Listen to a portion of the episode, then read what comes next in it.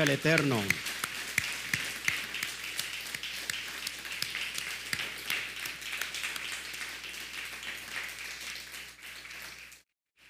Qué bueno que nos está viendo el día de hoy. Saluda al pastor Oscar Jiménez Glés de este ministerio CAMI, Gilá Mundial, una congregación a todas las naciones. Amén. Saludamos a todos los que nos empiezan a ver por este medio de YouTube. Eh, estamos muy agradecidos con el Eterno por todo lo que Él está haciendo. Eh, saludamos también a toda la gente que se empieza a conectar en, Facebook. Estamos en vivo, en directo y a todo color. Hoy nos vamos a gozar eh, con, todos ustedes, con la quejilá y con toda la, la quejilá, la, mundial.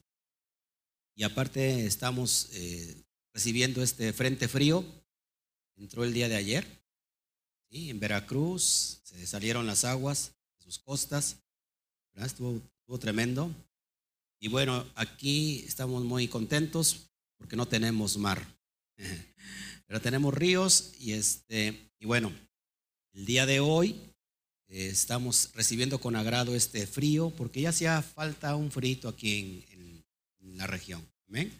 Estamos transmitiendo en vivo desde la zona centro del estado de Veracruz precisamente en el Valle de Orizaba, en un punto donde inicia toda la, la, atmósfera profética que es Ciudad Mendoza, Veracruz. Tenemos en, en, el Valle de Orizaba la montaña más alta de toda la nación, el pico de Orizaba. Entonces, eh, estamos ubicados eh, en pleno paso de lo que fluye entre, eh, por ejemplo, la ciudad más importante de nuestro país, la Ciudad de México, hacia todo lo que es el sureste. Entonces, en realidad estamos en un punto estratégico, espiritualmente hablando también, porque siempre hemos llamado a este valle como un valle profético, donde el Eterno, desde la montaña más alta, está llevando a las naciones toda la palabra. ¿Por qué no le damos un fuerte aplauso al Eterno por eso?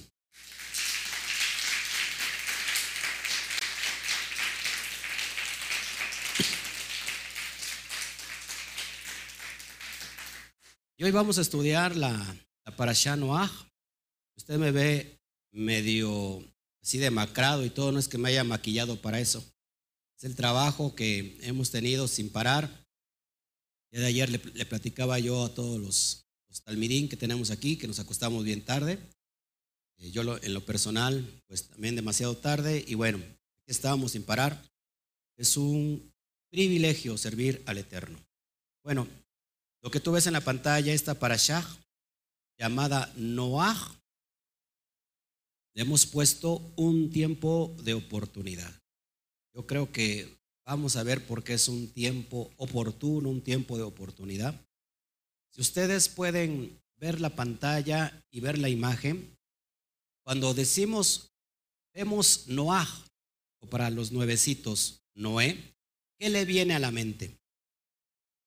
Diluvio, diluvio, caos, ¿no? Destrucción. Entonces, paradójicamente, el tema, para allá se, se le llama un tiempo de oportunidad. Pues vamos a ver por qué un tiempo de oportunidad. Amén. Todos los que estudiaron, los que, los que fueron buenos alumnos, buenos talmidín, y se pusieron a estudiar en la semana la cita que debe de tocar. Eh, bueno, solamente lo que vamos a hacer hoy es un repaso de estos versículos tan hermosos para después dar qué? La correcta interpretación, dar una interpretación que viene de parte del Eterno y bueno, pues nos gozamos todos. Shabbat Shalom a todos aquí. Aquí tengo a Jesse Pulido. Este, ¿Eres tú?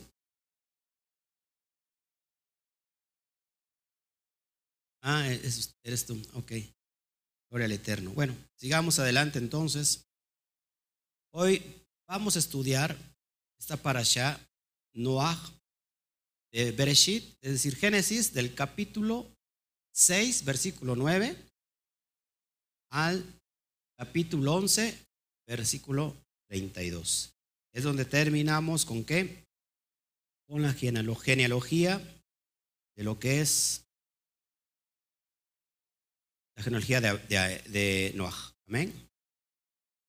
Muy importante este tema porque nos va a abrir el conocimiento pleno de lo que el Eterno nos tiene, eh, este, ¿cómo se llama? Guardados. Estaremos viendo lo que, la maldad de los hombres, por qué vino la destrucción, cuál fue el mandato que se le da a este hombre llamado Noah, ¿para qué? Para construir un arca, porque se venía un gran diluvio, porque el Eterno eh, se había enojado de toda la maldición que estaba sobre la tierra y la iba a destruir. Después de eso, el Eterno hace un pacto con Noah, ¿verdad? Le dice, le manda hacer esto, aquello, un arca específica y manda traer todos los animalitos, ¿verdad? Sus parejas correspondientes. Y, después vemos en la Torre de Babel, un, personaje muy, muy este, muy, este, ¿cómo se, muy marcado que, trae una, una rebelión en contra del Eterno. Por último, estaremos viendo lo que es toda la genealogía de, de Noah. Amén. Si abrimos nuestras, nuestras Biblias y vamos a dar un repaso. Noah, así se escribe en el hebreo. A lo mejor no lo ves en pantalla muy bien, pero los que están viendo en YouTube lo están viendo perfectamente. Si pueden cerrar ahí la puerta para que no se esté azotando, se levanta tantito y se jala. Noah significa, ¿se acuerdan qué significaba? Bueno, ya lo están viendo ahí. Levántala, levántala eso. Noah significa descanso, tranquilidad, consuelo. Ahora fíjense muy bien, presten tantito atención. Todo en la Biblia, todo en la Torah es cíclico. ¿Qué es, qué es cíclico? Es decir, que se vuelve a repetir, se va repitiendo una y otra vez, es, algo que da vuelta. El Eterno viene la elección sobre Noaj. Sobre Noaj. Elige a Noaj para empezar de nuevo con toda la formación de la tierra. Sí, ahorita vamos a estudiar por qué, por qué es importante la elección de Noaj. ¿Qué tiene que ver con nosotros? ¿Nosotros qué tenemos que ver con Noaj? ¿Cuál es la, la, semejanza, cuál es la analogía que se va a aplicar para que lo podamos entender. Es impresionante que esta porción que se trata de un diluvio, diluvio en el hebreo se dice Mabul, se trata de un caos, de una destrucción sobre la tierra, paradójicamente al mismo tiempo se llame la parashá del reposo. Y es lo que vamos a ver por qué se llama la parashá del reposo. ¿Quién podría estar en reposo en un diluvio? ¿Verdad? Creo que es, creo que no se podría, pero vamos a ver que sí se puede. Vamos a dar el repaso de esta porción. Amén. Empezamos con la maldad de los hombres. Toda la tierra estaba corrompida, era tal el grado de depravación que tenía la humanidad que no respetaban en absoluto las provisiones entre las uniones consanguíneas. Había infidelidad múltiple, perversión, iniquidad, inmoralidad. Imagínense todo esto. Era un caos, la tierra estaba llena de pecado, de sexo ilícito, se daban unos con otros, existía, eh, estaba reinando lo que, lo, que, lo que está reinando precisamente el día de hoy en esta tierra. ¿Sí? Sodomía, ¿sí? Lo, que pasó después en Sodoma y Gomorra, todas esas cuestiones, bien importante, fíjense, se, daban uniones de animales también entre diferentes especies. Todo estaba podrido, la humanidad había entrado en una completa maldición. Todo en la Torah es cíclico. Todo en la Torah es cíclico. Ojo, cuando todo entra en destrucción, cuando los humanos empiezan a darse unos con otros, varón con varón, hembra con hembra. Después, ¿qué encontramos el día de hoy? Por ejemplo, en Internet tengan mucho cuidado ustedes padres que me están viendo, ustedes que están aquí, que ven sus hijos. Hoy, en Internet, sobre todo en Facebook, están sacando videos donde te, o la foto de un video donde te enlazan a verlo completamente de hombres o mujeres teniendo sexo con animales. Esto es impresionante, hermanos. Eso está al punto de un dedo para, para cualquier persona. Es, de veras es impresionante. Eh, ¿Qué es lo que está pasando hoy? Pues eso, la, la, la, ¿cómo se llama? Tener sexo con animales, tener sexo con muertos, la sofilia, la necrofilia, hoy abusando a los niños, eh, ya vendiéndolos o alquilando a los niños para que tengan relaciones sexuales. Y eso está por legalizarse, hermanos. En otros países ya se está dando. La pedofilia, hermanos, como la cuestión, lo que estamos viendo hoy con el famoso eh, género, ¿cómo se llama? La ideología de género. Es lo que se está dando en estos tiempos, hermanos.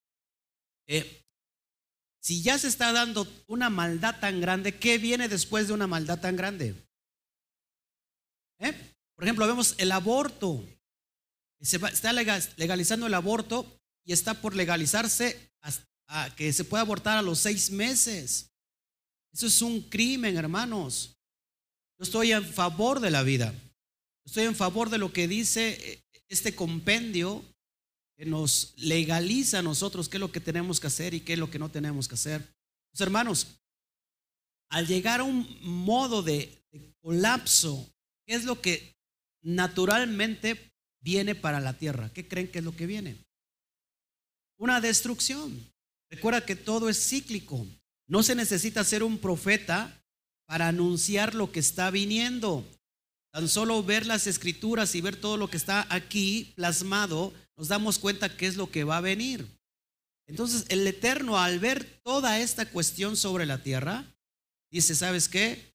Voy a raer a todo ser viviente de carne. Es impresionante, hermanos. Pues tenemos que tener mucho cuidado. Elohim vio todo esto y decidió, y decidió raer al hombre de la tierra debido a su maldad imparable. ¿Cuál es la maldad que tenemos el día de hoy? ¿Se puede parar la maldad? Por ejemplo, el crimen organizado, hermanos, creo que en lugar de disminuir, ¿qué es lo que está pasando? Está aumentando. A tal, ya nos dimos cuenta eh, anteriormente en México cuál es la capacidad que tiene el crimen organizado. Está más organizado que el propio gobierno. Eso es increíble, hermanos. Y viene en aumento. Es una maldad imparable. Y dijo Hashem a yo destruiré la tierra por causa de ellos. Eso lo vemos en el pasaje de, en el capítulo 6, versículo 13. Yo voy a destruir la tierra por causa de ellos. Acuérdense, hermanos, que tenemos una promesa. Y ratito lo vamos a ver. Hay una promesa que el Eterno puso en, las, en los cielos para que Él se acordare de que no traer más diluvio. Pero por ahí no puede, puede, a lo mejor ya no ser agua, pero puede ser fuego. ¿No? Es impresionante lo que estamos viendo en Estados Unidos, en California, allá en México, es impresionante. Entonces vamos a ver el pacto de Elohim con Noah. ¿Qué vio de diferente Elohim en Noah? te preguntarás, ¿qué vio de, diferente?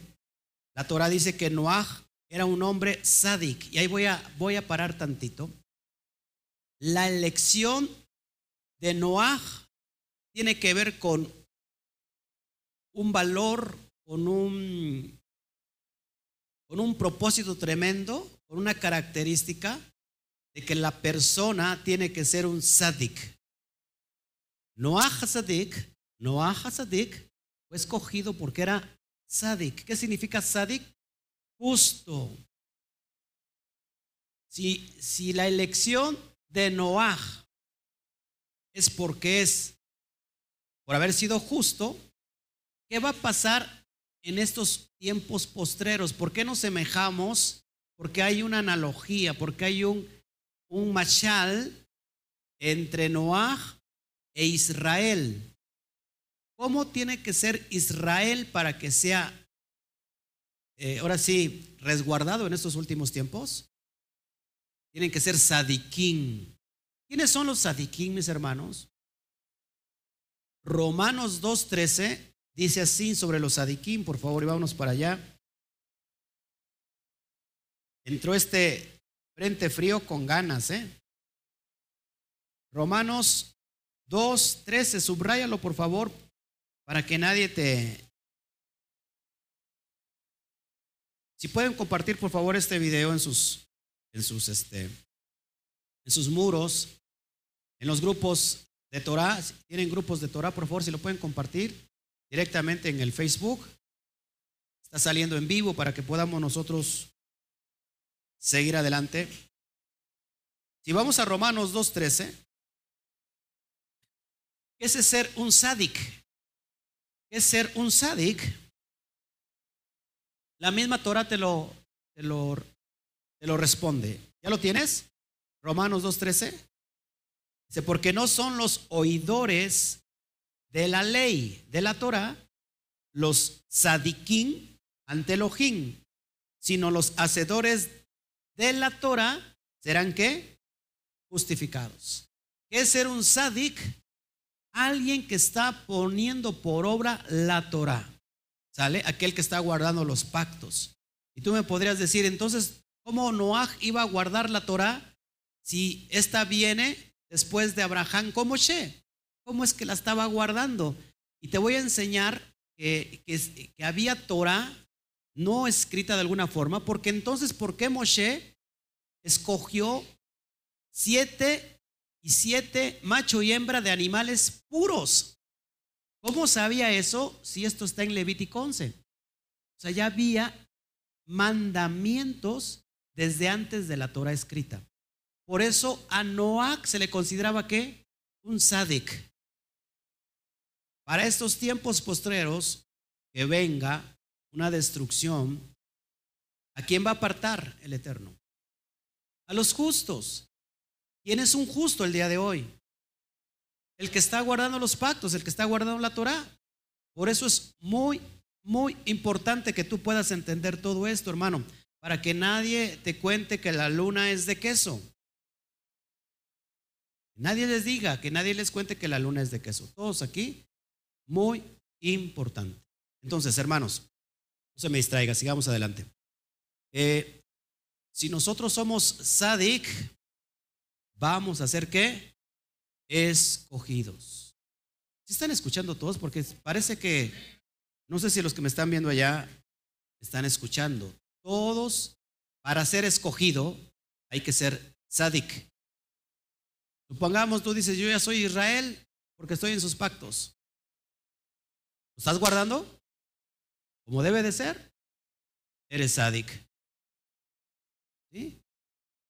Una destrucción se puede parar por un solo sádic. ¿Qué pasó con Abraham cuando iba a destruir Sodoma y Gomorra? Acuérdense, todo es que cíclico. Cuando iba a destruir Sodoma y Gomorra, ¿qué le dijo a Abraham? Si hubiera 50 sadiquín, ¿no detendría la destrucción? Sí. Y le fue bajando. Si, si, hubieras, si encontraras uno, ¿podrías parar la destrucción que dijo? Sí. No había ninguno en Sodoma y Gomorra. En este caso, el único que había aquí era Noah y por eso él lo resguarda para iniciar nuevamente qué? La población quitar la maldad de la tierra, raer la maldad de la tierra. ¿Qué va a pasar en esos tiempos? En esos tiempos hay sadiquín. ¿Nos va a resguardar? Sí. Entonces, miren, el mashal que tenemos de Noah para los posteriores tiempos es que el Eterno va a guardar a su pueblo, a Israel, que son sadiquín. Viene Mashiach y aparta su pueblo. ¿Qué dicen allá afuera? La destrucción es para Israel. ¿Y quién dice eso? Aquellos que no están guardando la ley, la Torah, que la están transgrediendo una y otra vez. Y ellos, según dicen, va a venir por nosotros y nos van a arrebatar. Se los va a arrebatar Hasatán. Nosotros vamos a ser resguardados. No te fías lo que diga el hombre, no te fíes de lo que diga el pastor, por muy teólogo que sea. Fíate en lo que dice esta bendita palabra. Eso es lo más importante. Amén. Entonces, una vez más, eh, Noah era un sadik y era íntegro en todas sus generaciones. Eso lo vemos en Bereshit 6.1. Por eso decide hacer un pacto con, con él. Bereshit 6.18. Antes de traer qué? Un diluvio de aguas sobre la tierra para destruir toda carne. El Eterno ordena a Noah realizar un arca. La palabra arca en hebreo es teibá. Teibá. Con medidas específicas y además sellarla con brea, ¿se acuerdan? Por dentro y por fuera. La palabra brea hace la palabra kafar. ¿Se acuerdan? Lo vimos en Yom Kippur. La palabra de donde viene Kippur, su raíz es que kafar.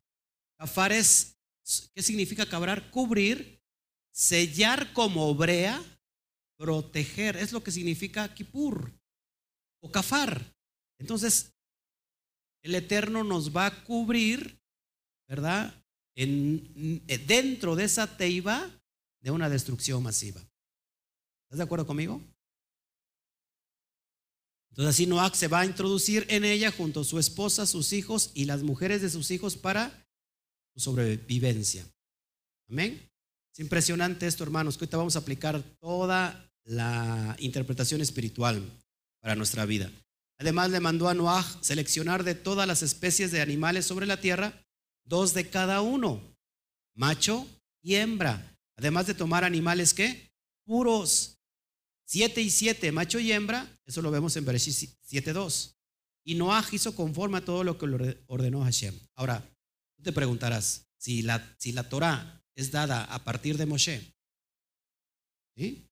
muchos siglos después, y fue eh, dada en Sinaí, ¿cómo Noah sabía las leyes de Levítico 11 y de Deuteronomio 14?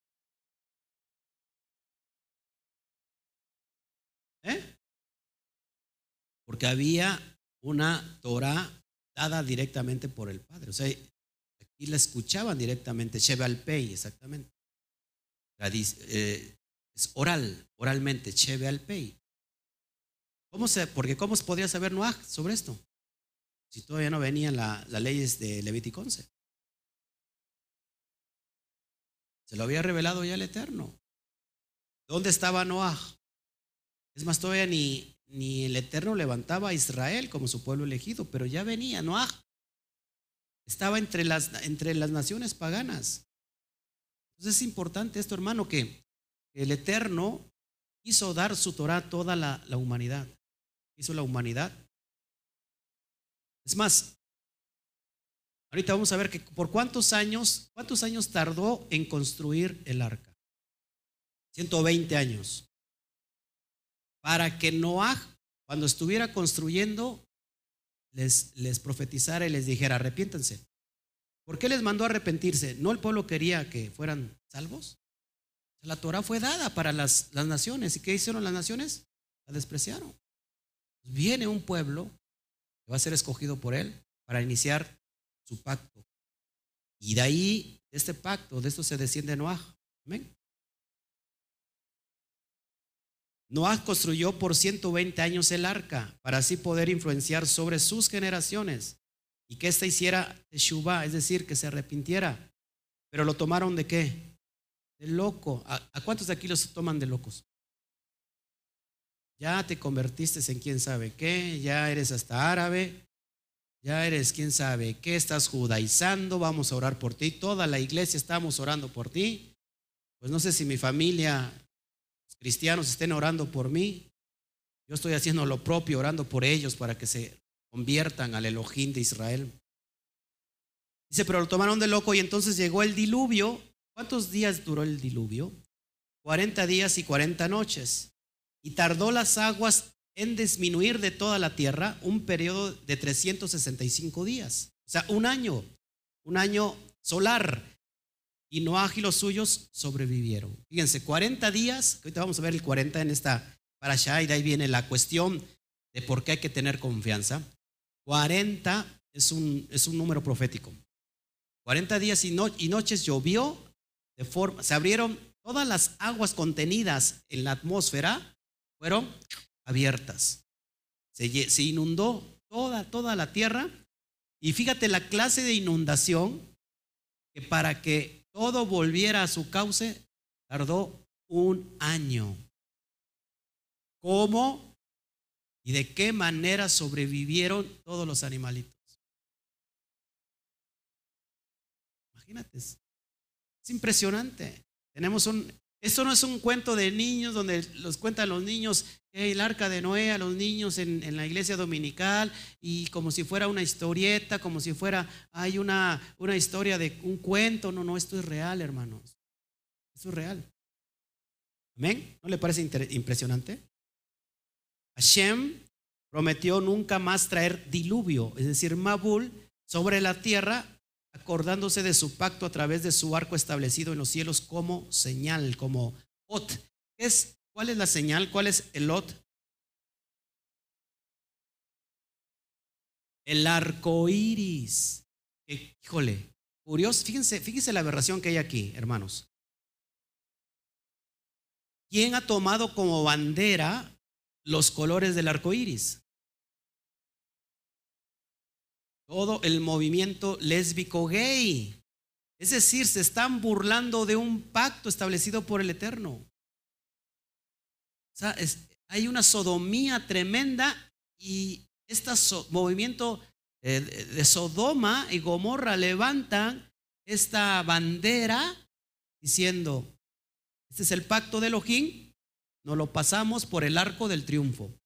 Así, así de grave es esto. Nos están viendo desde Medellín, de Bravo, Veracruz. Marily Vázquez Rodríguez. ¿Cómo está el clima por allá, Marily? Te saludamos aquí, muy gustosos nosotros. Shabbat Shalom, Norma, Anika, qué bueno que ya estamos aquí. Eh, entonces, imagínense, hermanos, a veces no entendemos las cuestiones, ¿verdad? Porque dicen, bueno, ¿por qué levantan una bandera de colores multicolor? Bueno, porque es algo universal, ¿no? Pero en realidad, hermanos, tiene que ver con algo espiritual. Es burlarse del pacto del Eterno. ¿Quién es capaz de burlarse del pacto del Eterno? Mira, tus pactos a mí me van y me vienen. Nosotros no estamos supeditados a tu palabra, a tu Torah. Tú no eres el creador de nosotros. Porque, claro, el Eterno nos creó perfectos. Él crea varón y hembra los creó. Cuando la mujer da luz, lo primero que sale a, dar avisos al padre es el doctor y le dice, ¿fue niña o fue niño? No le dice, pues no sé qué fue, pero ahí usted vea, ¿no? ¿No? ¿Fue niño o fue niña? ¿Por qué? Porque el ADN denota ¿Es varón o hembra? Entonces, hermanos, esta es una, una abominación. Hermanos, entonces quiere decir que yo no respeto a las personas eh, lésbico, gay. Sí, yo la respeto. Lo que no estoy de acuerdo es con sus creencias. Lo respeto como seres humanos. Yo le puedo dar la mano a una persona y saludarla y, y predicarle el mensaje de salvación. No estamos aquí para rechazar. Amamos a todas las personas, a todas, no, no importándose de, extracto, de raza, de, de lo que sea, pero no estamos de acuerdo con eso. No estamos de acuerdo con lo que está escrito. Amén. Y lo estamos enseñando. ¿Por qué? Porque es como fundamento. ¿Sale, hermanos? Tenemos que estar bien claritos en todo esto. Seguimos adelante. Noah eh, establecido ya en tierra, eh, cuenta el relato, él bebió el vino, el vino y se embriagó. ¿Y qué pasó con él? Quedó desnudo dentro de su tienda. En Bereshit 9, 21. ¿Y qué pasó con uno de sus hijos? Ham. Ham lo vio desnudo, descubrió su desnudez y dice, y dicen los comentaristas, y esto es real, que en realidad abusó sexualmente del padre. Imagínate qué clase ya de perversión. Él abusó del padre porque vio sus desnudeces, pero sus hermanos Shem y Jefet hicieron, tomaron un manto y cubrieron a su padre. Cuando se iban acercando, acercando a él, voltearon para no ver su desnudez. Iban caminando hacia atrás. Por esta causa, ¿qué pasó con Jam?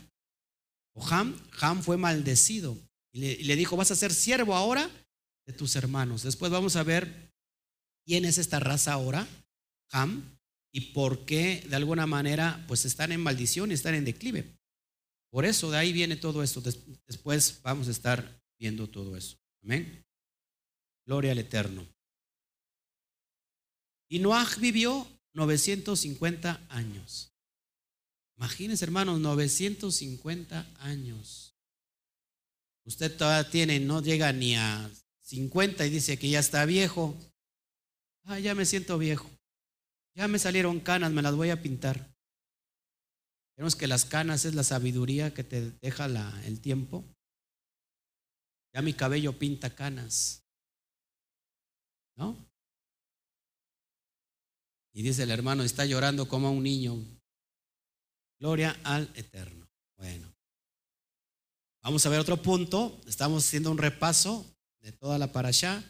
La torre de la confusión. Amén. La torre de la confusión. Los descendientes de Noac decidieron vivir juntos en el gran valle de Babel. Designaron su primer dictador y todos hablaban el mismo idioma. La tierra tenía una sola lengua, el hebreo, de acuerdo a la tradición. Y una misma palabra, eso lo vemos en Bereshit 11.1. Hermanos, se establecieron en Noach y, designaron a su primer dictador. ¿Quién era este? ¿Quién era este? ¿Se acuerdan? Nimrod. Vamos a ver un poco de Nimrod. Después decidieron hacer una guerra contra su propio creador. ¿Qué dijeron? Vamos a construir una torre para ascender al cielo y hacer guerra contra Elohim. ¿A quién se le ocurre eso? Hermanos, les acabo de dar un ejemplo que, que hoy, en esos tiempos, sí se le ocurre a movimientos hacer guerra contra Elohim. ¿No? Se da que las personas del mismo sexo ahora quieren tener hijos. Entonces, si ellos están en contra de su propia naturaleza, es decir, los varones no quieren ser varones, quieren ser mujeres y las mujeres quieren ser varonas, pero las mujeres quieren ser varones, entonces, ¿por qué quieren tener hijos? Entonces, esta estrellita marinera llamada, mm, no voy a decir el nombre, porque no quiero manchar la, la, enseñanza, pero es de Puerto Rico, y dice, hoy ya tiene otro niño más, otro, otra niña. La pregunta es, si es una relación de varón y varón, entonces, ¿por qué quieren tener a fuerza hijos? Si van, están en contra de su propia naturaleza. Que alguien me explique. ¿No? Hoy mucha gente está haciendo guerra contra qué? Contra su propio creador. Es por la razón de prostituirlos, sí, y, pasarles el mismo espíritu, pasarles exactamente el mismo espíritu de sodomía, de destrucción. Es impresionante, hermanos. ¿Dónde vamos a parar? Estaban gobernados por un rey, Nimrod, el primer poderoso sobre la tierra. Y este era un valiente cazador delante del Eterno. Cuando dice la Biblia, valiente cazador delante del Eterno, es decir, él se oponía a la dirección del Creador, es decir, él se oponía a todo, a todo que viniera de parte del Creador. Cuando dice delante del Eterno, es decir, estaba en completa oposición delante del Eterno. Si nosotros hoy podemos eh, discernir cuál es el espíritu de Nimrod en esta generación, lo vemos muy clarito. Todo lo que se opone en contra del gobierno del Eterno. Y por ahí, si tú me estás viendo, amigo cristiano, con mucho amor te lo digo.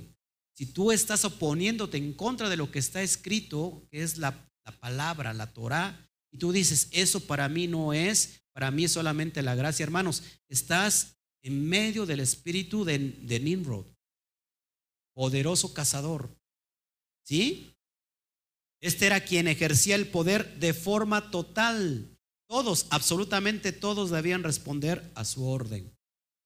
Dice la tradición que era un hombre, hay, hay libros, hay, hay seferín que no entraron en el canon, pero después se lo voy a mostrar cómo narra, narra quién era este Nimrod. Era un ser poderoso, un ser poderoso temible, un dictador. Entonces tengamos mucho cuidado, hermanos, de no entrar a crear nuestra propia torre de Babel. Los jajamín, ¿recuerdan qué es la palabra jajamín? ¿Cómo es que los que se ríen mucho? A ver, ¿quién dijo eso? Sáquenme ese, ese persona, ¿no es cierto? Jajamín significa los sabios. Chava Chalón, Freddy. Los sabios, lo está viendo desde Colombia, qué bueno. Entonces los, los sabios nos aclaran que su casa estaba destinada a la casa de las mentes de las personas. Es decir, que sabía embaucar a la gente con sus ideas monárquicas y esas brillantes ideas que conducían a confundir a la población por causa de una rebelión unificada en contra del Eterno. Lo que se pretendía cuando se quería levantar esa torre de Babel dirigida por este por esta persona, por este rey cruel, vil, era pretendía levantar, era pretender levantar un monumento, es decir, una torre monumental para que fuese un ídolo de paganismo, un símbolo de paganismo. ¿Qué hace entonces Elohim cuando vio todo eso? Si todos tenían una misma lengua, una misma habla, ¿qué hizo? Elohim bajó y les confundió el lenguaje. ¿Qué hizo? Los dispersó por toda la tierra. Esa torre se llamó la Torre de Babel. ¿Por qué? Porque significa, ¿qué significa Babel? Confusión, la torre de la confusión. Es por eso, hermanos, dice la Torah, podrán caminar dos juntos si es que están de acuerdo. Claro que no van a poder caminar, pero ¿qué dice eh, Mashiach? Cuando oren, dos o tres, se pongan de acuerdo, se pongan en una hat, van a, o sea, pidan lo que quieran. Porque el, el acuerdo se puede llevar a cumplir todas las cosas, aún las cosas malas, hermanos. Por eso hay un dicho en el medio secular, divide y, y vencerás. Era tal, era tal la... ¿Por qué, ¿Por qué creen que el Eterno confundió el lenguaje? ¿Qué les tendría miedo acaso? el ser supremo, el todo creador a, los hombres, ¿tendría miedo? Pues no, porque este, Él es absoluto.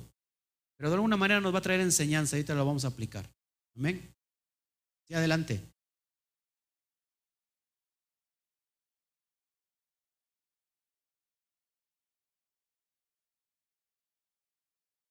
Sí, no van a dejar de desistir. Es decir, ya se pusieron de acuerdo, ya no va a poder que los pueda desistir, solamente confundiendo el lenguaje. ¿Qué pasa cuando, por ejemplo, lo aplicamos ahorita rápido, cuando un hijo o una hija empieza a andar con una persona que no es agradable? Usted le empieza a decir, no, mira, es que no te conviene, es que esto, y es que, ¿y qué hace la, qué hace la chamaca? O el chamaco, pues se aferra más. Dice, no, pues ahora sí, entonces ahora va por mis pistolas. Ya se pusieron de acuerdo. Conviértete en amigo. Conviértete en amigo y confunde el lenguaje trayendo la ideología que está marcada aquí en la Torah. La, la, ¿cómo se llama? Los principios y valores para que el propio niño o niña se dé cuenta de lo que está, lo que va a hacer. Sí, hermano. Sí, pero si ya, ya llegó tarde aquí la, la, persona y el chamaco ya tiene, ya está grande, a veces las personas no, no, no escarmientan en cabeza. Después dicen el famoso, ¿verdad? Te lo dije. Viene la mamá y dice, te lo dije. O terminas echándole pleito al Eterno. Ay, por favor, mira qué, qué varón me tocó, mira, es un huevón, es un flojonazo, es un borracho, no, no, este, no trabaja. Mira lo que me, ¿por qué me diste a ese hombre? Y va a decir el Eterno, yo te lo di, tú lo escogiste. Por eso dice la Torah, no se junten con yugo desigual. Para que después, ¿para qué? Para que después no me vengan a mí con problemas. Y yo les dije, no se junten con yugo desigual y ahí va la gente. Pastores que puedo andar con este, este varón, no es convertido. No te juntes con yugo desigual, pero es que está bien guapo. Pero no te juntes con yugo desigual, pero yo lo convierto, yo lo convierto. no se junte con yugo desigual. Y cuando veo ya me traen al, novio, pastor, le presento al novio ahí, digo, ay, es el que estaba guapo. Le digo, es el que estaba guapo, sí. Ah, bueno. Pues ahí comprendo que el amor es ciego, ¿no? Tenemos que tener mucho cuidado, hermanos. Lo digo a veces con, lo hacemos de broma, pero a veces es real. La niña se cierra y, piensa que es, la, última coca del desierto, el novio, y que ya no va a conseguir otro. No estoy de acuerdo, o sea, yo no estoy diciendo, yo no, estoy aquí denigrando a las personas. La, la, verdad, las personas es guapa o guapo dentro del corazón. ¿Para que, ¿De qué te sirve una persona muy guapa, muy guapa, muy guapa, si por dentro está podrido? Yo doy gracias al Eterno por mi esposa, no por el varón que le tocó. Por fuera y por dentro. Gloria a Hashem. Entonces, yo siempre, todos los días doy gracias al Eterno por mi esposa. otras otras este, teorías anunciaban que desde la torre, fíjense que, que la torre se podría abrir los cielos para causar la lluvia cuando fuere necesario. ¿Ha escuchado esto, hermanos? Abrir los cielos para causar la lluvia cuando fuere necesario. Esto el día de hoy se está aplicando. ¿Ha escuchado del CERN? De lo que ya habíamos estudiado. La partícula de Dios, así conoce. Para abrir dimensiones, hoyos en la cuestión de la, atmósfera. Y hay otras, otras bases que están en Estados Unidos y en diferentes partes del mundo que generan que las atmósferas puedan cambiar para traer lluvia, devastación en el día que ellos quieran. Y por ahí, por ahí, por ahí, hermanos, todo lo que estamos viendo en este tiempo, dicen que todo es creado por la mano del hombre. ¿Qué están haciendo la humanidad ahora? Una torre de Babel. Una torre.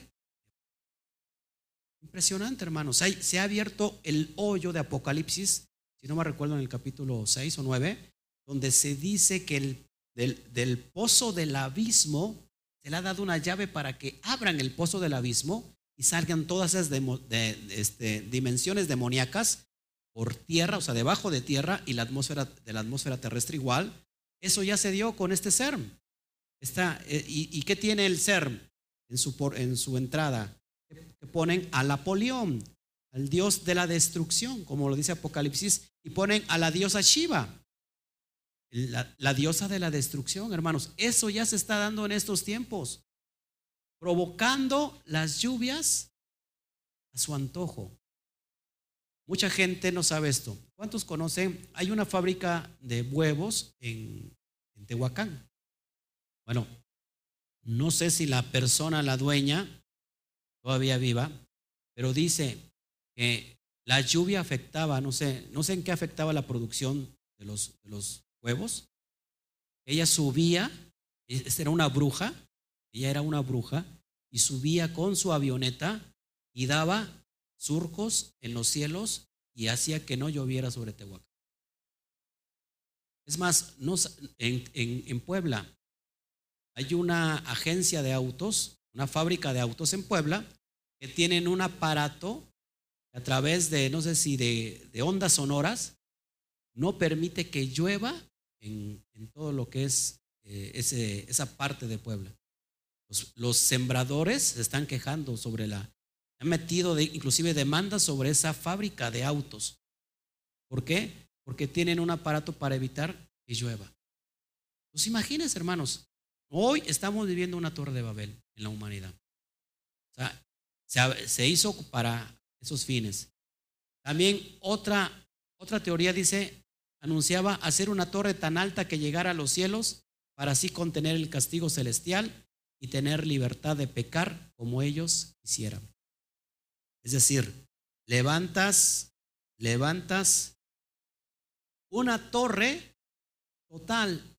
Vivimos como queramos vivir, pecamos y todo.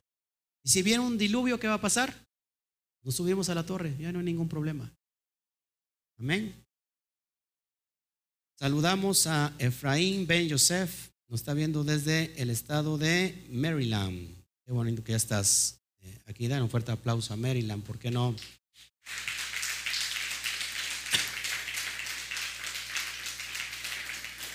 en Facebook. No, yo no estoy en Facebook, pero les saludamos igualmente. ¿Estamos aprendiendo, hermanos, el día de hoy? Vamos a ver las generaciones de Noah. Tenemos la primera generación después de Noah. Noah engendra a Shem. Vamos a ver la genealogía de lo que viene de Shem. Shem significa conocido.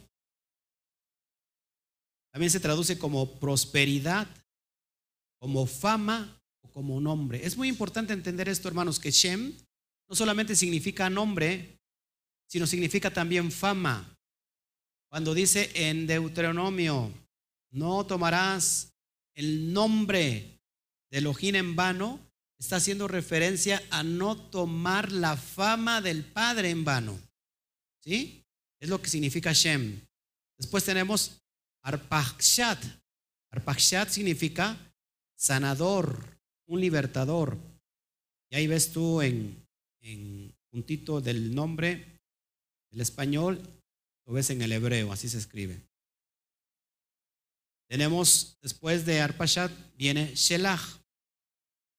¿Te acuerdas de, la otra porción de la genealogía de, Adam hasta Noah? Había un Metushelach. ¿Sí se acuerdan? Y Shelach viene de la raíz Sha, o la palabra, también se extrae la palabra Shaliach. Shalia, ¿qué significa? Se traducido como apóstol. Entonces, Shalia que es un enviado. Entonces, es enviado. Aquí hay una profundidad que, vamos a mostrar. Tenemos también la palabra Eber. Eber, que significa pasar por encima de, a través de o quitar. Eber. Tenemos después Peleg. Peleg significa división. Después de Peleg se siente Reu. Reu se puede traducir como amigo, como compañero. Después viene Seruj. Seruj como rama o vástago. Después viene Nahor. Nahor puede, puede dar el significado de respirar fuerte. Alguien que respira fuerte. ¿En qué animal piensas que alguien que respira fuerte? En un búfalo, en un toro. ¿Cómo, cómo se pinta un toro? Normalmente se, pone así el toro y de sus, de sus fosas, de sus orificios nasales, sale así como, como vapor. ¿Quién es el que respira fuerte? ¿Qué letra? ¿Qué letra la, la, la, conectarías con el que respira fuerte? El Aleph. El Aleph. Es un toro. ¿Te acuerdas que en la Torah dice que seremos como hay, dos clases de animales que podríamos, tres, como búfalos. Tendremos las fuerzas como las del búfalo. Seremos también, los que esperamos en el eterno, seremos también como las águilas. Todo está conectado con, con esta impresionante verdad. Y aquí hay un mensaje intrínseco. Después de Nahor viene Terah.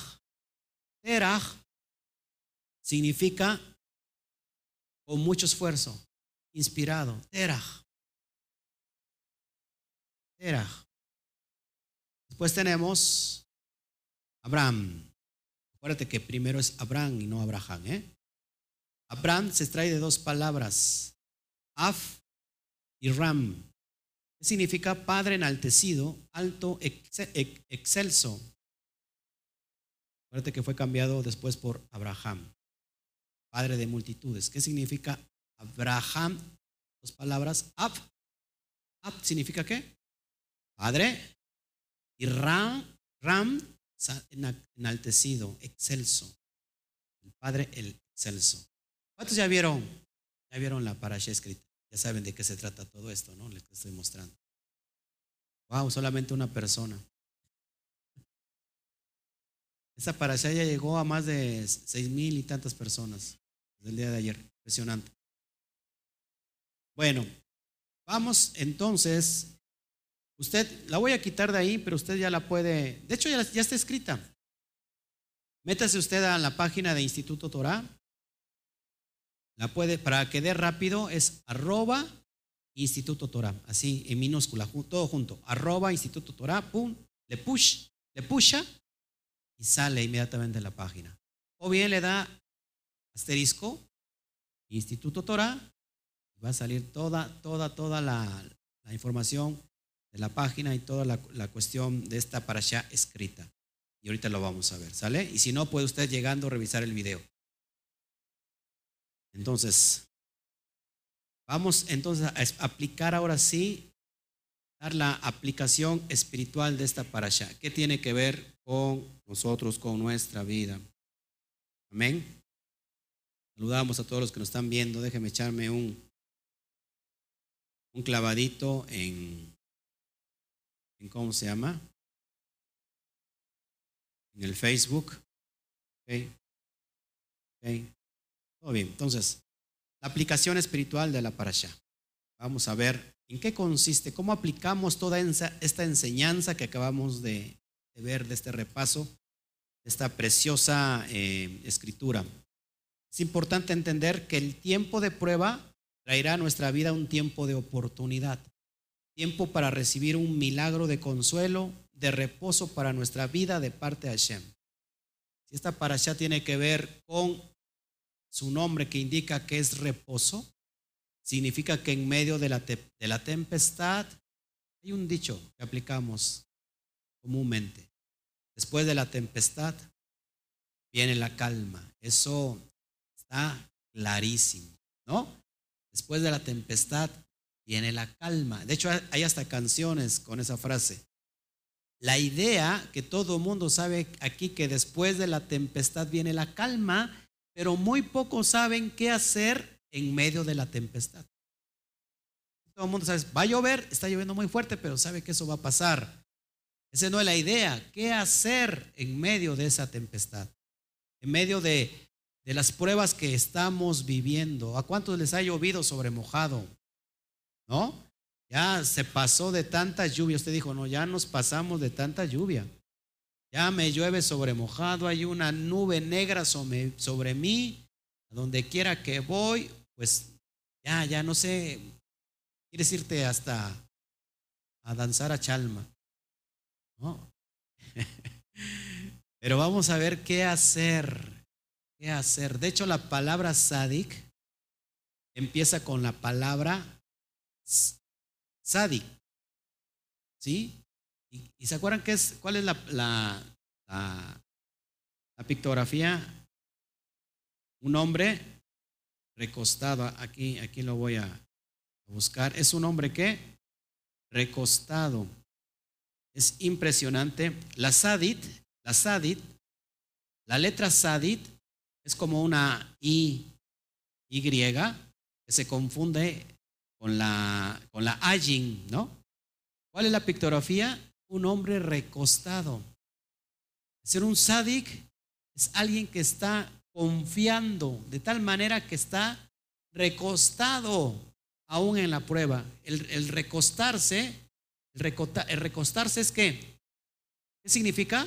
Confiar completamente en el Eterno. ¿Quién se va a recostar en una crisis? ¿Quién se va a recostar en una tormenta? Pues un sádic. ¿No? Un sádic. Em, decía, decía David, en paz me acostaré, así mismo me dormiré, porque solamente tú me haces vivir confiado. Eso es ser un sádic. ¿Qué hacer en medio de la tormenta? Toca el de junto con mucho respeto. Siempre digo con mucho respeto porque nuestra hermana Silvia que se pasa de la mano con el pobre hermanito este, Toñito que ni hace nada.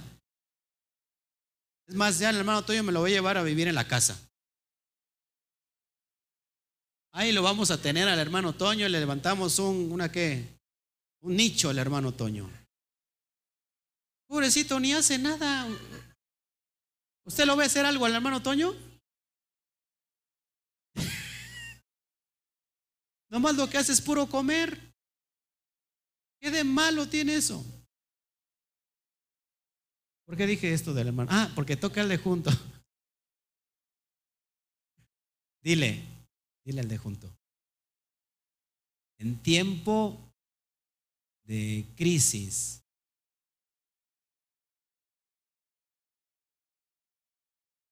aprende a confiar en el Eterno. En un tiempo de tempestad es tiempo de oportunidad. Y ahorita lo vas a entender por qué. ¿Cuántos están pasando así por como que por un maremoto, por un por un tsunami o por un surimi, bueno, ya dependiendo de cada quien, ¿no? Por una tempestad, por una tormenta. Tiempo de oportunidad. Vamos a ver por qué. Pues el caos, el diluvio, trajo vida. ¿Por qué es un tiempo de oportunidad? Porque el caos va a traer vida. Dele gracias a Hashem si está viviendo un caos ahorita. Dile, toda Rabashem, toda Rabashem, por el caos que está trayendo mi vida. Seguro es un tiempo de oportunidad. Mi esposita no sé si algo quiere conmigo. Hay siempre un corazoncito. Qué bonito. ¿Por qué creen que el, caos trae vida? Vamos a verlo. Puedes mirar, puedes mirar una gran devastación o puedes mirar un tiempo de gran oportunidad para recibir el milagro de vida. ¿Es de acuerdo a tu perspectiva? Dígale de junto, ¿es de acuerdo a tu perspectiva? Puedes ver un vaso medio lleno o un vaso medio vacío. Es la perspectiva con que mira las cosas. Alguien puede ver un tiempo de prueba, un tiempo de tempestad y decir, wow, ¿qué, estoy viviendo? Ya no sé qué hacer, ya no sé a quién acudir. O puedes estar diciendo, bendito sea Shem, porque sé que esto va a traer vida.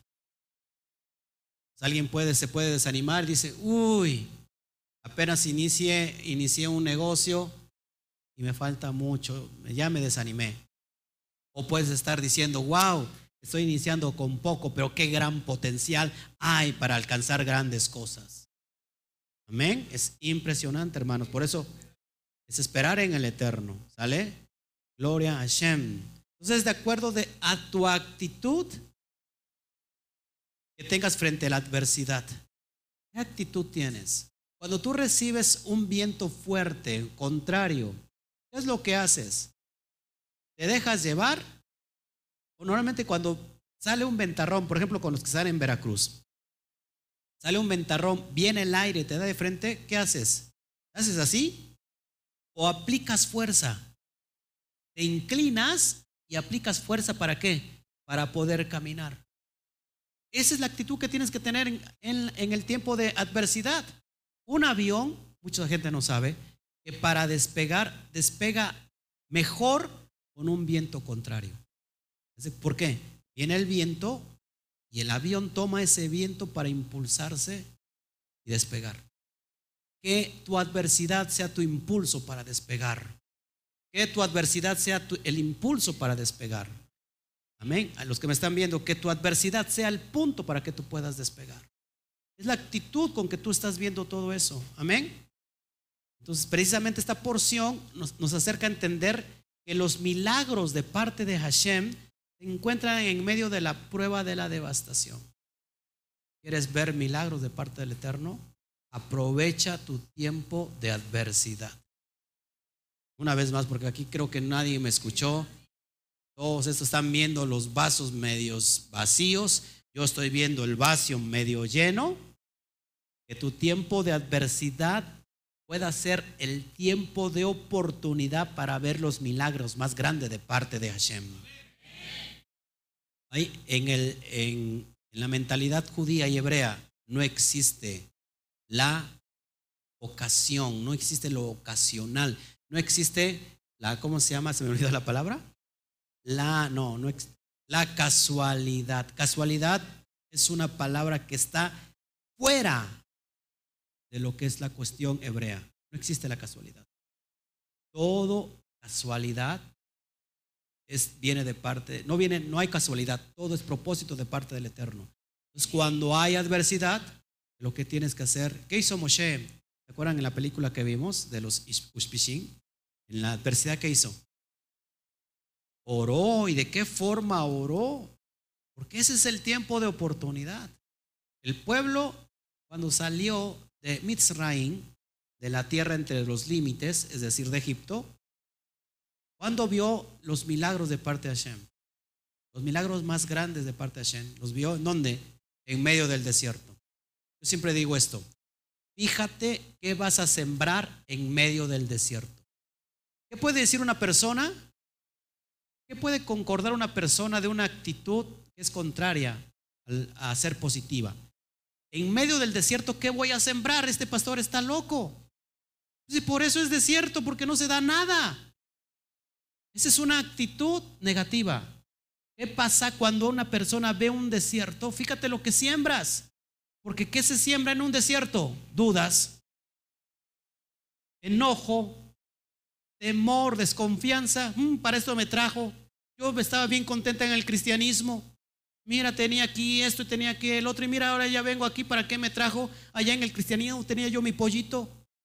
Que me comía hasta me sal y, tenía yo mis, mis, mis, mis. Era yo feliz. Era yo feliz ahí en mi Egipto.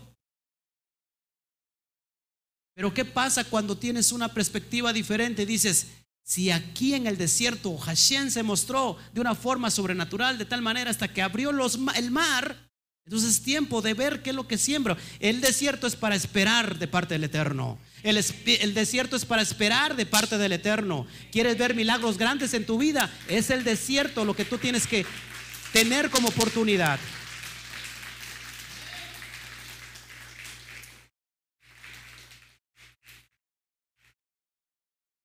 El desierto es el tiempo de oportunidad. Seguramente si tú en el desierto siembras confianza, vas a recibir grandes cosas del Eterno. Si tú en el desierto siembras alegría, vas a recibir alegría de parte del Eterno. Si tú en el desierto siembras agradecimiento, sé estar en abundancia y sé estar en escasez decía Rab Shaul, decía, decía el eterno dio, el eterno quitó, bendito sea Hashem, Baruch Hashem, decía. ¿Sí? Que te dio, te quita. Si en ese momento siembras confianza, perdí mi negocio quizás, perdí mi trabajo. El eterno me va a traer grandes cosas, porque Él es el que cierra lo que nadie abre y abre lo que nadie cierra. Él, está abriendo los cerrojos de bronce. ¿Para qué? Para recibir de parte del Eterno. Entonces, glorifícate, glorifica al Eterno. ¿Qué, vas a hacer en tiempo de oportunidad? Dile, toda Rabá Hashem. Toda Rabá Hashem. Es decir, muchas gracias, Padre, muchas gracias. Agradecimiento sobre todas las cosas. Amén. Entonces esta porción nos va a acercar a entender los milagros, los nisuín. ¿Qué significa nisuín? Milagros. ¿Sí? En medio de la devastación. Y vamos a ver por qué es eso. Isaías 45, 7, fíjate, ¿por qué tienes que tener confianza en medio de la devastación? En medio de la adversidad. Fíjate lo que dice Isaías 45, 7. Que formo la luz y las tinieblas. Que hago la paz, que hago el shalom y creo que la adversidad yo el eterno soy el que hago todo esto. Si el eterno crea la adversidad y tú eres su hijo, Baruch Hashem, porque tienes que, tienes que tener confianza, porque Él es el que crea la adversidad, Él es el que va a dar. Nadie puede resistir, o sea, nadie puede resistir, ¿verdad? Algo más, una prueba más fuerte.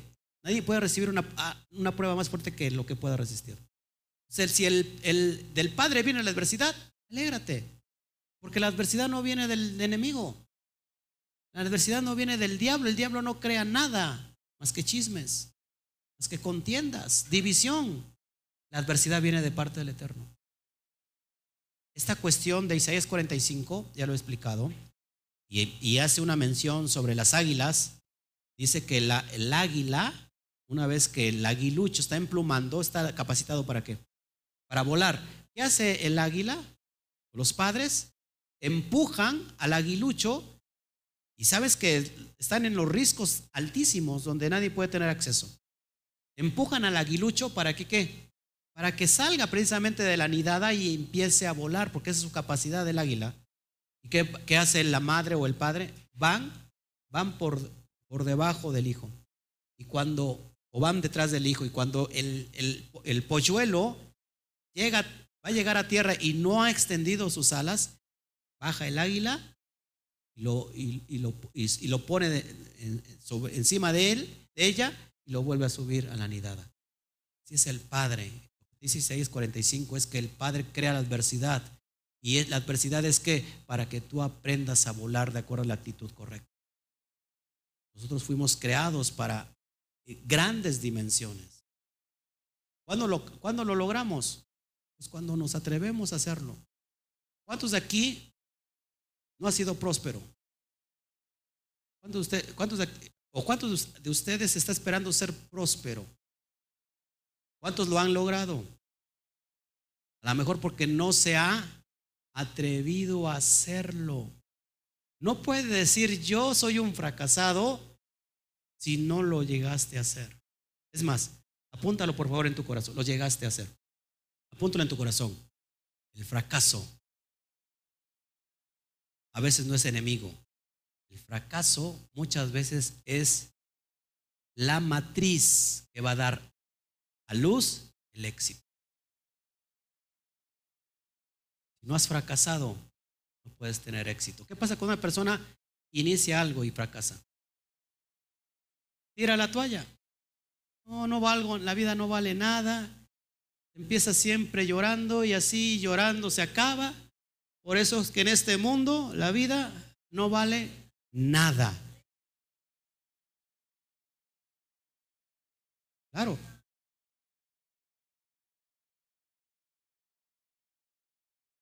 ¿Sí?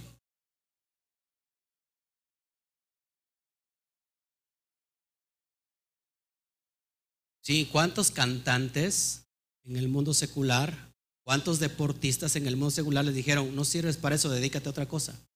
¿Y qué hicieron? ¿Qué hizo aquella persona? No oigo, no oigo, tengo orejas de palo. Qué bueno que no escucharon, porque si no, ¿qué hubiera pasado? Entonces fíjate la actitud que tiene que tener los Bene Israel. ¿Cuántos fracasaron en algo? Levante la mano. Sean bienvenidos, porque esa es la matriz que va a dar a luz el éxito. Para aprender a andar en una bicicleta siendo niño, se le tienen que adaptar las llantitas en la parte trasera de lado a lado. Después se quitan esas, esas llantitas y el niño para aprender a andar va a tener que caer. Entonces la idea no es que caigas, lo vas a hacer. La idea es que te levantes de esa caída y que le siga pedaleando. No pedales la bicicleta de tu vecino, eso sí. No, no, porque eso ya está, ya está grave, ¿no? ¿No? Hay que pedalearle. Si ya, ya fracasaste, te aplaudo. Te aseguro que entonces la, la segunda vez que lo hagas, vas a tener éxito. Y si ya lo hiciste 20 mil veces, significa que entonces te dediques a otra cosa. Porque también eso se confunde con necedad. Pero tú y yo tenemos dentro de nosotros el ADN que nos certifica para tener éxito en la vida. ¿Por qué qué? ¿Por qué? Porque Shen creó la adversidad. Alégrate en medio de la adversidad. ¿Ven? Pues así como Noah, a Shen le mandó a introducirse dentro de la cobertura que daba esa arca, esa teiba, y librarse de la destrucción de las aguas, así el Eterno nos manda estar dentro de su cobertura, de su teiba, ¿qué será su cobertura? Pues la Torah. Sus mandamientos nos van a cubrir de la devastación que trae la corriente de este mundo conforme al príncipe de la potestad del aire, el espíritu que ahora opera en los hijos de desobediencia. Efesios 2.2. ¿Qué es la teiba? Para no contaminarnos, para no eh, ser presa de la devastación, introdúcese, introdúcete a la teiba, al arca. Es el arca, la, la Torah, los mandamientos, es la brea, es el cafar que te va a cubrir de qué? De toda la devastación. Nosotros estamos cubiertos ahora. Lo que sí no se puede es salir y entrar. Imagínate que Noah entró al arca y vino el diluvio y dijo, no, pues ya me aburrí tantito, me voy a salir tantito aquí, me voy a echar un, un busito a ver qué encuentro. ¿Qué hizo Noah? Se resguardó. ¿Qué pasó si Noah se salía? Se moría. Haz lo mismo, no te puedes salir de la Torah, no puedes salir y entrar a tu antojo de la Torah. Aparte que Elohim cerró la puerta.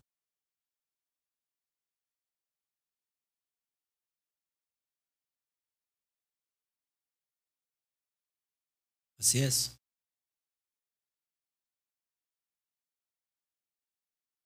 Claro, él es el que cierra las puertas y nadie lo abre. Entonces, hermanos, aquí si aplicamos esta analogía nosotros, hermanos, nosotros tenemos que estar guardando los pactos como debe, con excelencia. Todas las cosas que hagas para el Eterno, hazlas con excelencia, no queriendo quedar bien con el hombre, sino con el Eterno. Y creo que el Eterno merece excelencia porque Él es excelencia. Él te hizo perfecto. Tus ojos te hicieron imperfecto a ti, pero nadie tiene esa boquita que tienes. O esa bocota también. Nadie tiene esa, esa naricita que tienes de pellizquito. O bien, una narizota de, de Pinocho. Nadie la tiene. Cuando, a ver, dile al de junto, cuando tú naciste, se rompió el molde. Gracias a Shem. imagínate si no se hubiera roto el molde. Ya tendríamos dos chíos aquí, por ejemplo, ¿no? Imagínate. Y con una pena si... O dos Antonios, imagínate, ¿no? Nos dejaban pobres, ¿no? Con la comida. Baruch Shem, porque se rompió el molde. Ya no hay otro igual. Ojo, ojo, ojo. Habrá parecidos, pero no igual. Tu ADN es único. Las huellas digitales son únicas. Es impresionante. No, yo estoy está enamorado. Vámonos ya a comer. Sí, adelante.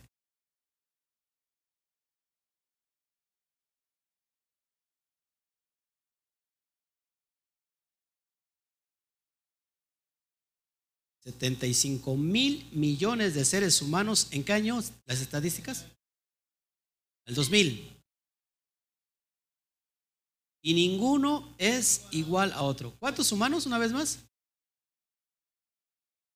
75 mil millones según las estadísticas hasta el año 2000 y ningún ser humano es igual al otro. Tienes que ser agradecido. Es más, ni el Facebook se equivoca. ¿eh? Cuando sale tu foto, ahí te marca, ya sabe, y te pone tu nombre. ¿Cómo, cómo es eso? Fíjense. Hay parecidos, sí, pero no iguales. Amén. ¿Mm? ¿Qué dijo? Y es judío el dueño. Sigamos adelante. Pues la letra que hace alusión a las aguas, todo el mundo se lo sabe, ¿no? Es la letra hebrea mem, mem la que tú ves ahí, cuya pictografía es precisamente un dibujo con surcos de agua y significa aguas. Orá, caos, vida, naciones, multitudes y sangre. Mire, esta es la letra hebrea, mem.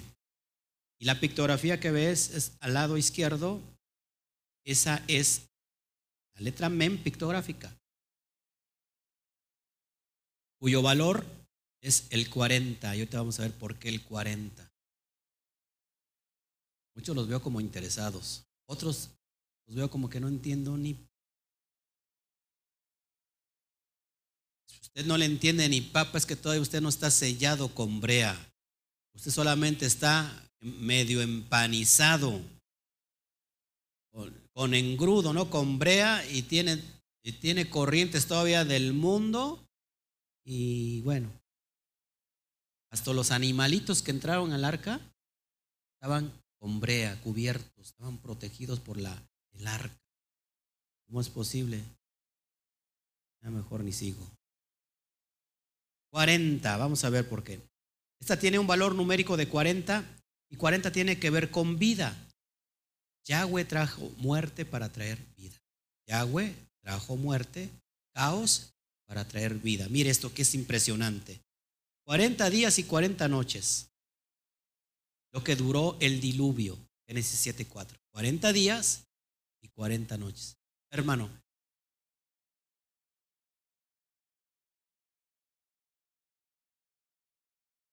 El agua subió a 15 metros arriba del monte más alto. ¿Cuál será el monte más alto de toda la tierra? El Everest. Más de 8 mil metros. Imagínate, todavía rebasó al monte más alto. ¿No es impresionante?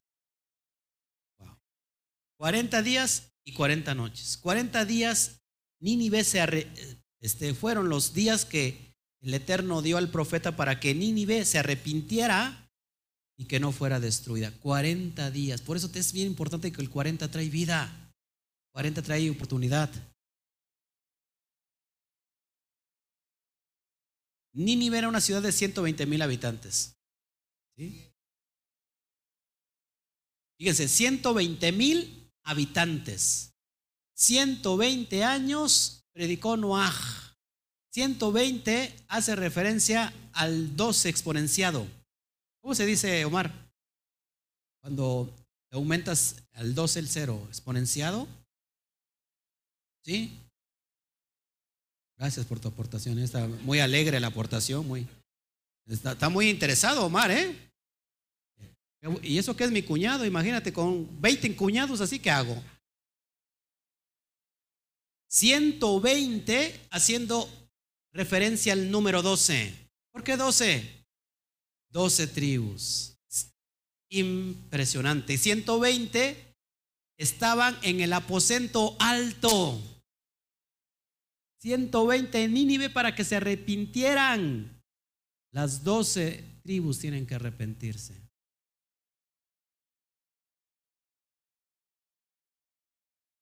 ¿120? Eh, ¿Qué comió hoy el hermano Toño? a mí mismo me está, a, mí mismo me está dejando impresionado, estoy sorprendido. ¿Qué, qué, tiene ese café? A ver, ¿qué tiene café? 120 dividido entre 3 nos da 40.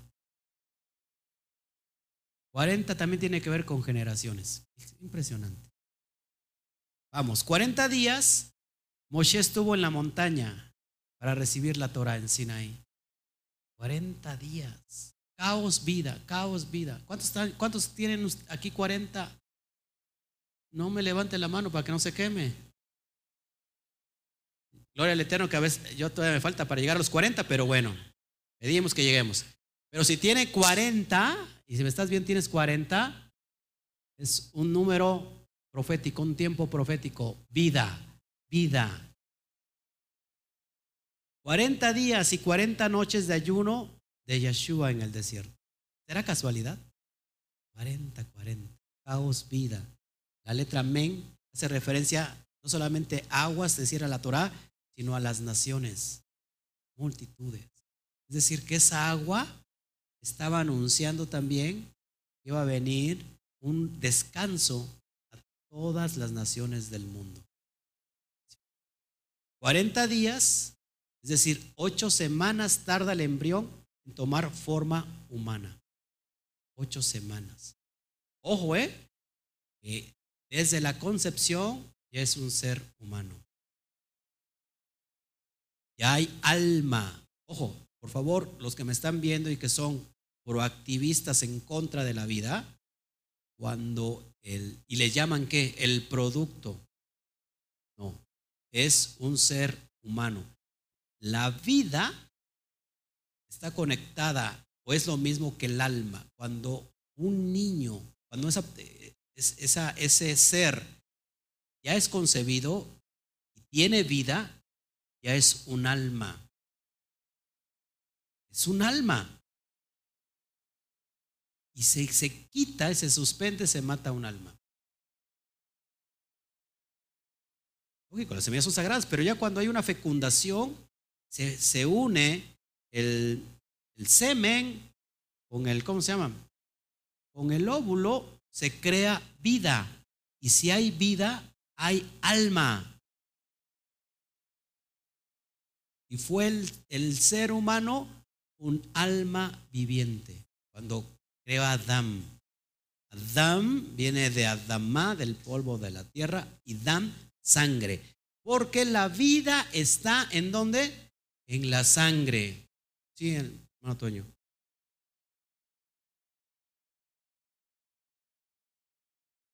Aliento de vida. Y fue un alma viviente.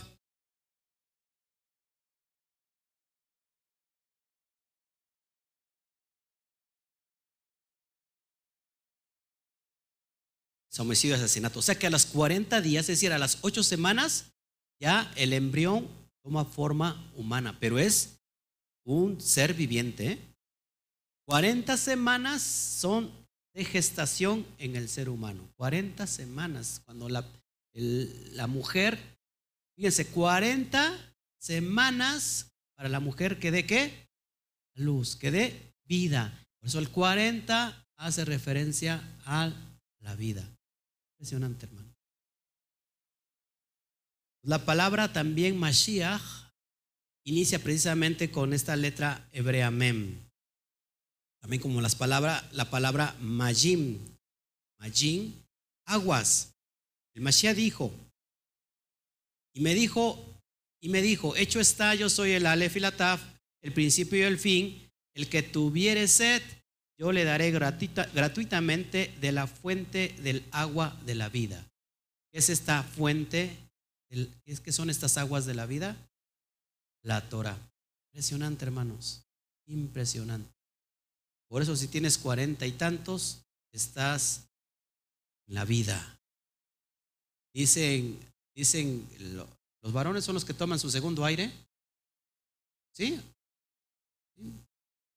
es eso? Bueno, pues que llega un tiempo de su vida y otra vez inician como si con nuevos bríos, como el águila. El águila, el águila que cambia su plumaje, sus garras y todo. Yo veo a, nuestro hermano este, Armando, iba a decir su seudónimo, o cómo se dice No, no, estábamos al aire, estamos en vivo. Pero yo como que lo veo, ¿verdad? En, en vida. Sí, modo que lo ve usted como muerto, ¿va? Como, he muerto, ¿no?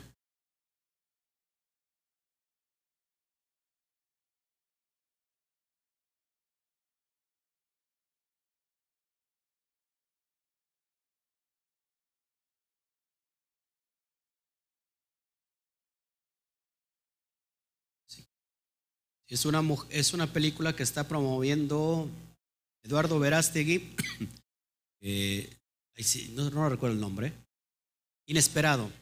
Inesperado trata de este tema. Inesperado es una, es una, es una activista o pro que estaba en contra o a favor, perdón, del, del aborto, la mayor activista que ha existido en Estados Unidos, una influencia muy fuerte, y ella se da cuenta precisamente en un, en un vientre lo que pasa cuando un bebé le es abortado y ella cambia completamente de parecer y ahora es una, una activista provida. Por eso, si la mujer dijeran que tuviera el vientre de cristal, se darían cuenta de lo que están portando ahí.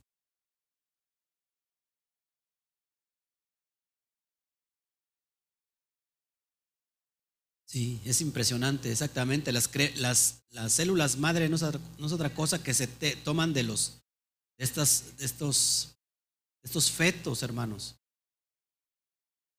del cordón umbilical. Impresionante. Sigamos. Noah era un hombre sádic.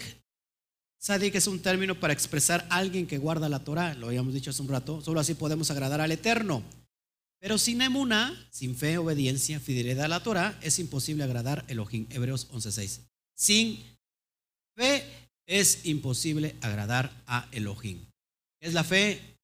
La obediencia a la Torah. ¿Es lo que tuvo Noah? ¿Fue obediente en todas sus generaciones? Sí. Amén.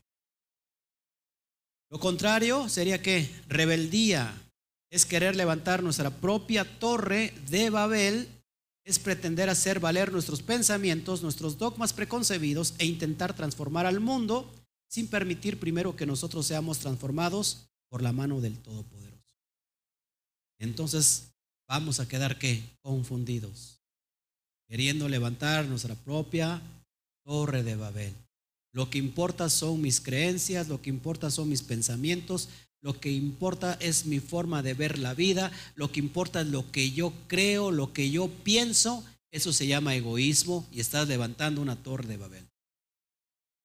O lo que me enseñaron, las tradiciones son tan hermosas, ¿cómo voy a dejar atrás una tradición de tantos años? Estar levantando una torre de Babel. ¿Sí? Entonces, la Torah no se tiene que mirar de acuerdo a la perspectiva de lo que tú crees o piensas. La Torah, la Biblia se tiene que mirar de acuerdo a la perspectiva del que el creador lo, lo está viendo. Es de esa forma. Amén. Es tiempo de someternos a la gracia, al Gesed de Hashem y permitir que ahora sus aguas nos permen. Las aguas de la Torah nos lavan de todas nuestras inmundicias. Así lo dice el profeta Ezequiel. Para terminar, quiero, quiero traer el significado de las diez generaciones desde Shem hasta Abraham y encontramos un significado oculto que sin duda nuevamente hace referencia a Yeshua, nuestro Adón, Yeshua Hamashiach, Yeshua nuestro Rabí. ¿Amén? Vamos para allá, trayendo las diez generaciones. Diez tiene que ver con un número perfecto, 10 tiene que ver con la letra Yud. Letra Yud es la letra más pequeñita de todo el lefato hebreo y su pictografía es que una, un brazo extendido, brazo y mano. quiere decir obra y trabajo, la diestra de poder. Con, la diestra de poder, el Eterno, eh, guiando a Moshe, extrajo a su pueblo de Misraim con mano fuerte. Entonces, hermanos, 10 tiene que ver con las 10 plagas también, con que fueron sacadas estas, esta, este pueblo de, de Mitzraim. Muy importante esto. Entonces traemos estas 10 y dice el nombre conocido, es decir, Shem, de un sanador, libertador, Arpakshat, enviado, Shelah, para pasar por encima, quitar, Eber, la división, Pelech, como un amigo, compañero, Reu, un vástago, Seruj, de fuerte respirar, Nahor, inspirado, Teraj, por el Padre excelso, Atram. Lo leo ahora sin los, sin los nombres. El nombre conocido de un sanador, libertador, enviado para pasar por encima, quitar la división, como un amigo, compañero, un vástago, de fuerte respirar, es decir, un líder fuerte, inspirado por el Padre Celso. ¿Quién será este personaje? Yeshua. Es impresionante, hermanos. ¿Se acuerdan de la, de la otra de la otra genealogía que vimos?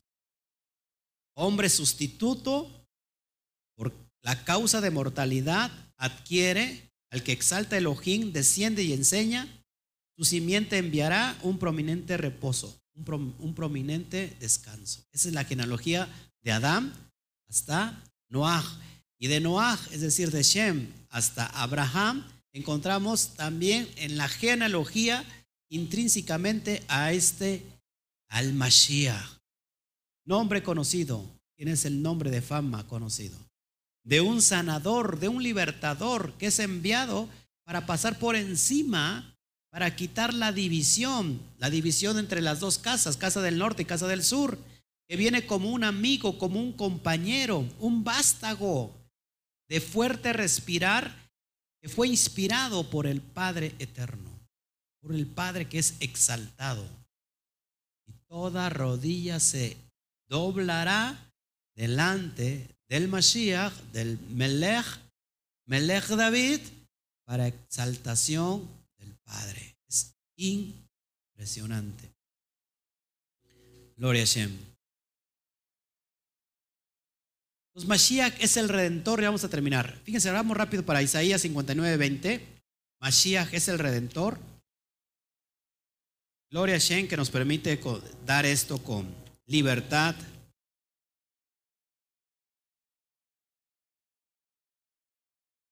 Vamos a Isaías 59, 20. Mashiach es el redentor. Isaías 59, 20. Y dice, y vendrá el redentor a Sión y a los que se volvieron de la iniquidad en Jacob, es decir, en Israel, dice Yahweh. Vendrá el redentor. ¿Quién es el redentor? La palabra redentor es el Goel. ¿Quién es el que va a redimir? La casa del norte, la casa del sur, Yeshua HaMashiach. Él es el libertador. Isaías 61.1. Dice así, el espíritu de, del eterno Adonai está sobre mí porque me ungió. Adonai me ha enviado a predicar buenas nuevas a los abatidos, a vendar a los quebrantados de corazón, a publicar libertad a los cautivos y, y a los presos, apertura de cárcel.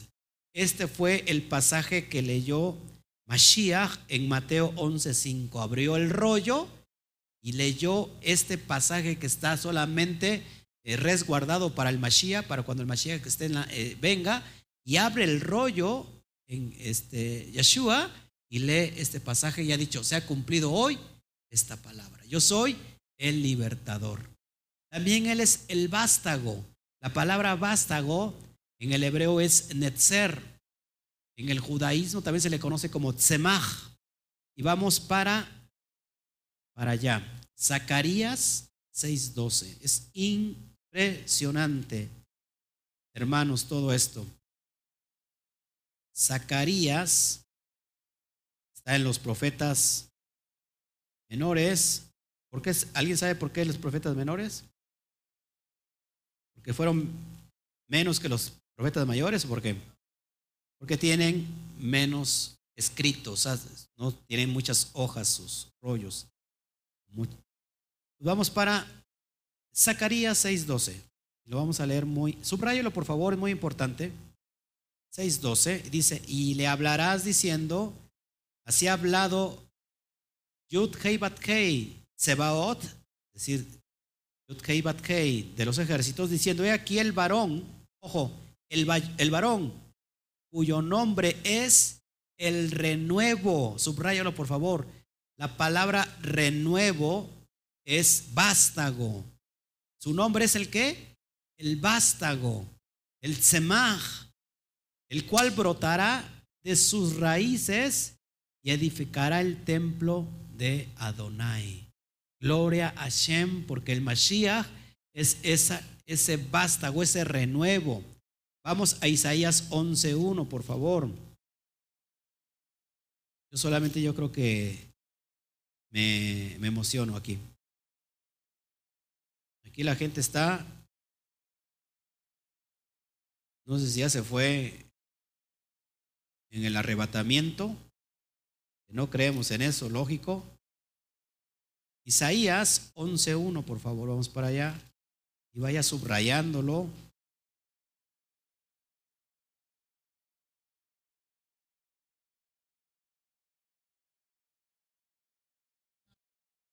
Así es. Así es. Es la que voy a tocar ahorita, hermano. No se me adelante usted. Parece usted de otro país. Dice, dice este, Isaías 11.1, saldrá una vara del tronco de Isaí. ¿Quién es Isaí? El padre de David. Un vástago, un vástago retoñará de sus raíces, haciendo referencia al Mashiach ben David. Vástago es la palabra Netzer o Semach. ¿Dónde, cómo se le conoce al Mashiach Yeshua?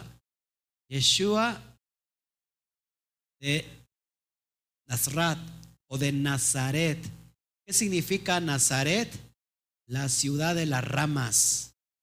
Es impresionante, hermanos, que esto esté apuntando al Mashiach y que mucha gente no pueda ver eso allá en nuestros hermanos judíos. Impresionante.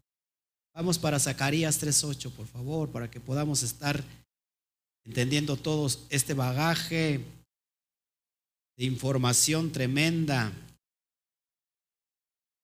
Zacarías 3.8, por favor. Cuando lo tengas me dicen amén. Sí, hermano, lo escucho.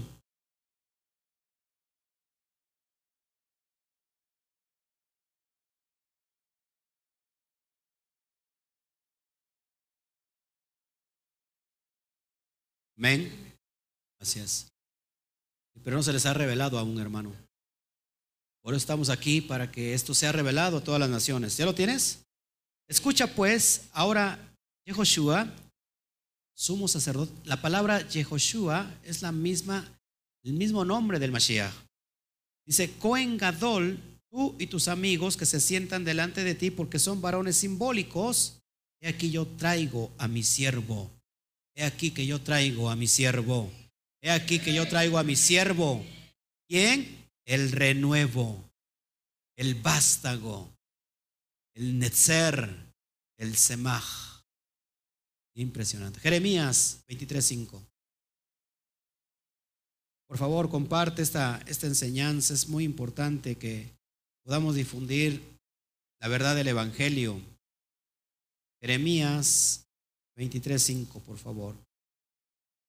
Cuando lo tengas me dices amén.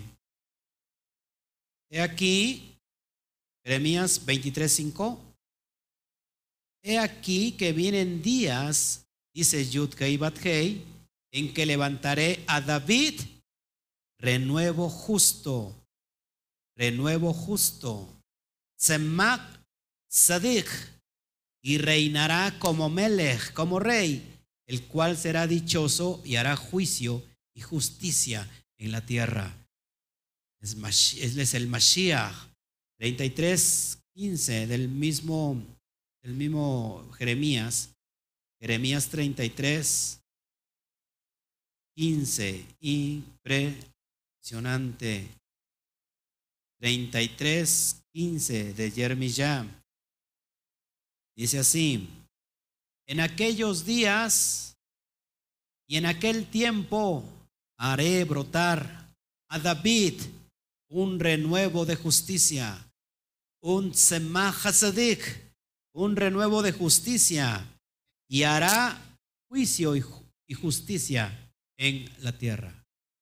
Entonces Mashiach es el redentor, es el libertador, es el vástago que viene para redimir a su pueblo esparcido entre las naciones, es la promesa que se le dio a Abraham Avinu.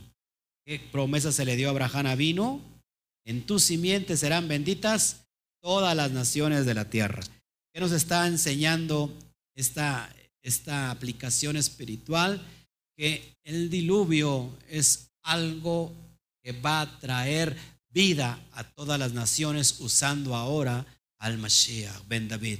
Ahora bien, Abraham fueron hechas las promesas y a su simiente Sera.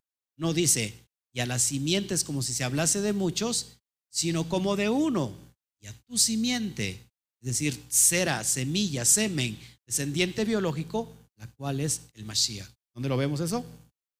Gálatas 3:16. En Abraham, fíjese, cuando Abraham recibe la promesa, présteme tantito atención, la cera, la simiente ya estaba en sus lomos. ¿Dónde están los lomos? Aquí en estas partes. Los riñones. Ahí está la cementera del hombre. Es decir, ahí está la semilla. Yo por eso le digo a mi hijo, cuando ve fotos y cuando ve videos de cuando era yo famoso, le decía, ya te traía yo en mis lomos, ya estabas ahí. Cuando a Abraham se le dio la promesa, iba a ser padre de multitudes de naciones, todavía no tenía hijo, pero ya estaba implícito, implícito en, su cementera de Abraham, la simiente perfecta que es el Mashiach. Eso dice Pablo. Escúchame, esto es impresionante. Dice, en Abraham fueron hechas las promesas. ¿Cuáles? Las promesas de redención. Y a su simiente, a su cera. No dice a las simientes, como si hablase de muchas, sino de uno solo y a tu simiente. ¿Quién era este? La cual es el Mashiach. Es decir, Mashiach viene de esta descendencia profética poderosa. Yo me, me emociono, no sé usted. Amén. Entonces, con eso quiero terminar, porque en Él tenemos toda esta promesa, este, este bagaje de, de, ay, de, ¿cómo le puedo decir? De esperanza, de amor. El Padre siempre hace las cosas con un propósito. Viene una destrucción poderosa, masiva, un diluvio que duró 40, 40 tiene que ver con vida, porque después de eso trajo vida. Yo creo la adversidad, dice Isaías 45, así que espera de parte de Él este tiempo y que esta para Noah sea aplicada en tu vida, no para la semana que viene, sino para todo el resto de tu vida que tú la puedas aplicar. Estás en medio de la adversidad, entonces yo lo que te puedo decir, tenemos un lugar para ti. Entra a las arcas, entra al arca que el Padre creó entra a sus pactos, entra a sus promesas. Hay un lugar para ti. Hay un tiempo de oportunidad para ti. Un fuerte aplauso.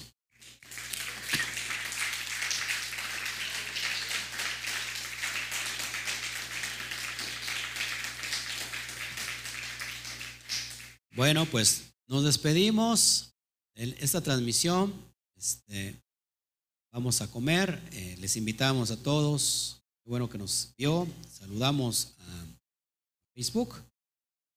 Voy a entrarme rápido a Facebook para, si hay saludos, para hacer lo propio también con ellos. Belinda Balmaceda, ¿nos está viendo? Gloria, gloria al Eterno. Belinda nos está viendo desde Estados Unidos también. De California. Ok, bueno, pues un gusto haber estado con ustedes. Nos retiramos de la transmisión. Este, espérenos, por favor, en la tarde. Vamos a ver si el Eterno nos permite salir. Si no, de todos modos estamos nosotros dando estudios, estudios, estudios. Hay muchas personas que nos están escribiendo de, otros países que no tienen lugar donde congregarse y nos dicen, ¿qué hacemos para pertenecer al ministerio? ¿Cómo le hacemos si estamos lejos? ¿Cuál sería ahorita la, la posible solución? se congregue con nosotros vía virtual. Nosotros lo estaremos guiando de la mano. Este, creo que el Eterno se va a expandir esto, no solamente virtualmente, sino estaremos estableciendo Quejilot en muchas partes del mundo para la gloria de Hashem. Estamos preparándonos, estamos creyendo en, este, en esta verdad absoluta que no cambia. Entonces, que no se preocupe, pero mientras puedo hacerlo en este medio. ¿Vale? El Eterno me los bendiga. Les abrazamos y les deseamos un fuerte Shabbat Shalom a la cuenta de tres. Uno, dos, tres. Shabbat Shalom. Nos vemos.